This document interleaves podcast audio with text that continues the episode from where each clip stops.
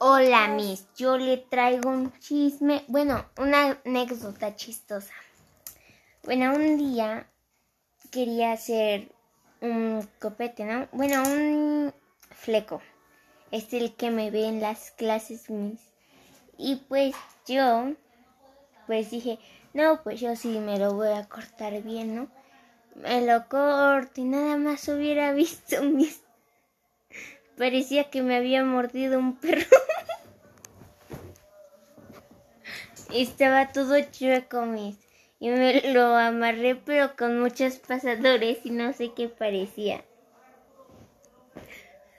Y, y, y, y después al día siguiente mi tía me lo arregló. Y esa fue mi anécdota. Tan, tan escalofriante, mis. Pues porque sufrí mucho.